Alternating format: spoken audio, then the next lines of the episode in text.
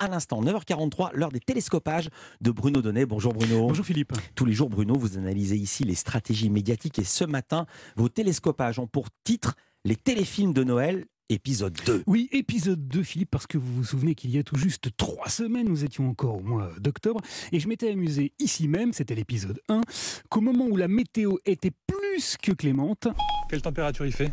Il fait environ 25 degrés dehors.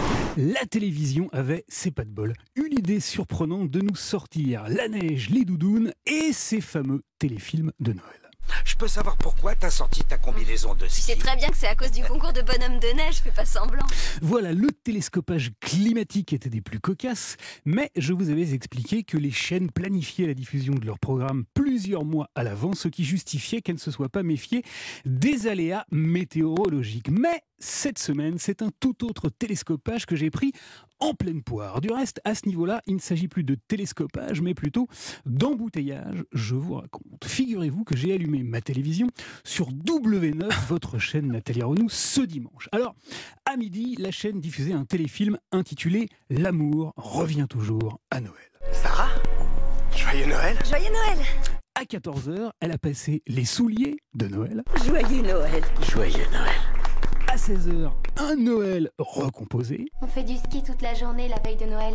À 18h, un prince pour Noël. Vous voulez un sapin? On vient d'en recevoir. Avant de terminer la journée avec le bien nommé Noël tous les jours, un téléfilm dans lequel le personnage principal s'appelle, je vous le donne en mille, Ah, Noël Alex, vous tombez bien. Elle s'appelle Noël pour le cas où on n'aurait pas bien compris la thématique. Bien. Et alors, au moment même où W9 nous balançait donc toute sa collègue de téléfilms aromatisés au sapin, eh bien, dimanche toujours, TMC faisait exactement la même chose. Un Noël sans sapin, ce n'est pas Noël. Tout le monde le sait.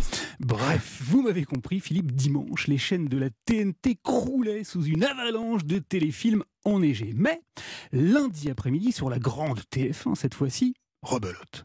Tout de suite inédit, une proposition de rêve pour Noël avec Adam Rodriguez. Je me suis repris une bonne rasade de Noël cathodique et il y avait donc encore de la neige plein mon écran. Et à 15h40, un rôle sur mesure pour Noël. Du coup, je me suis demandé pourquoi, pourquoi la télévision nous abreuvait de ces bidules avec fausse neige et pull moche tous les ans à la même époque et donc de telles proportions Eh bien, la réponse est simple, Philippe. C'est parce que ça cartonne en termes d'audience. En temps normal, entre 14h et 17h, TF1 fédère en moyenne 1 200 000 téléspectateurs. Mais quand elle diffuse des téléfilms de Noël, sa part d'audience double. Non. Voilà pourquoi elle débute la diffusion de plus en plus Ah bah. tôt dans la saison.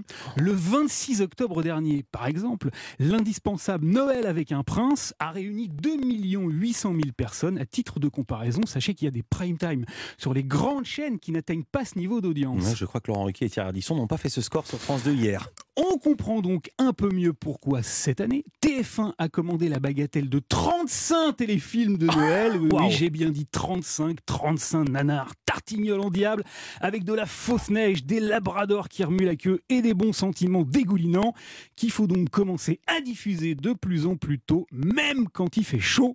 Car comme vous le savez, cher Philippe, Noël est la fête de l'abondance, on n'en fait jamais assez. joyeux Noël. Déjà, merci beaucoup Bruno.